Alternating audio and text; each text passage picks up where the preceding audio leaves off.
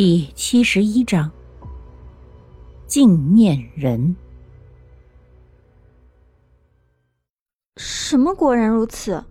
那个钻进我体内的东西，到底是什么？蓝冰儿疑惑的问道。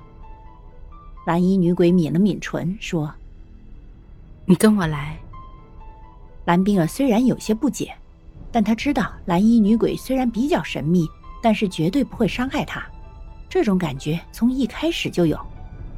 虽然对此感到很奇怪，但是偏偏蓝冰儿却无法对蓝衣女鬼升起警惕。想了想，蓝冰儿跟着蓝衣女鬼继续往前走去。那是琉璃丹。是我偶然得到的，蓝衣女鬼淡淡的说道。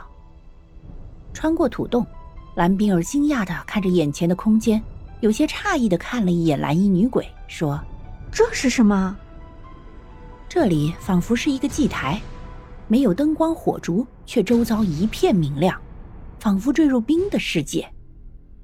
蓝冰儿越来越觉得蓝衣女鬼古怪，她开口问道。你带我来这里，是想要告诉我什么吗？蓝冰儿惊讶至极，她看向蓝衣女鬼。如你所见，这是一个相连的空间。冰儿过来。蓝衣女鬼伸手示意蓝冰儿过来。蓝冰儿没有犹豫，她抬步走了过去，抬手放在蓝衣女鬼的手心，歪头看着蓝衣女鬼说：“你是怎么知道这些的？”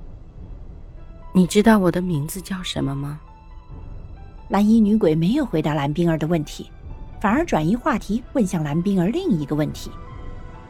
蓝冰儿有些诧异，然后摇了摇头说：“你说过你忘了自己的名字叫什么，所以我也不知道你叫什么名字啊。”“是啊，我一直以为我把自己的名字忘了呢。”蓝衣女鬼自嘲的笑了笑。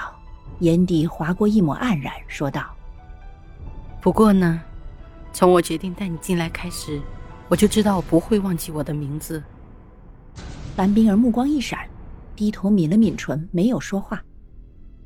因为有你，所以我知道我忘不了我的名字。我短暂的一生，冰儿，你知道吗？有时候缘分这种东西真的很奇妙。我想。你我之间的相遇就是一场缘分，而你看到的我的一部分记忆，这就是宿命，是宿命让你我在此刻相遇相逢。蓝衣女鬼似乎心情很好，她淡淡的说道，却不难从他的语气中听出他的笑意。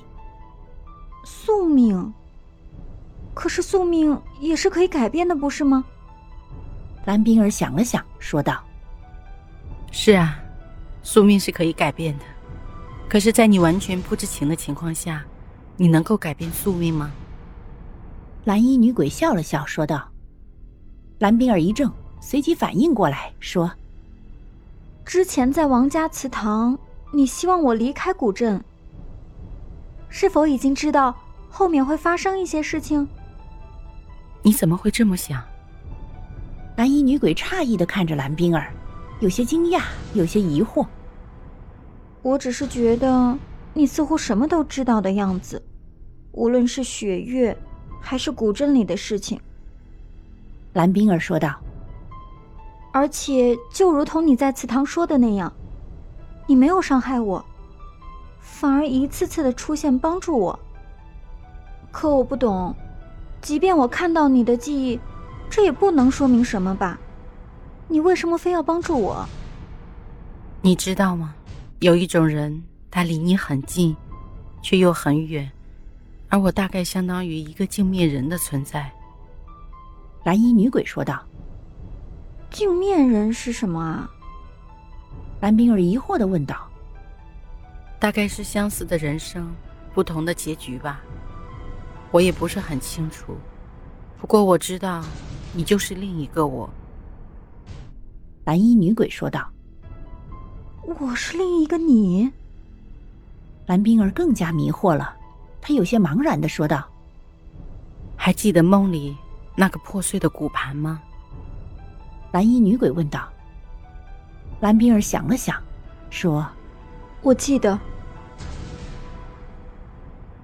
本集播讲完毕，下集更加惊悚，记得要听啊！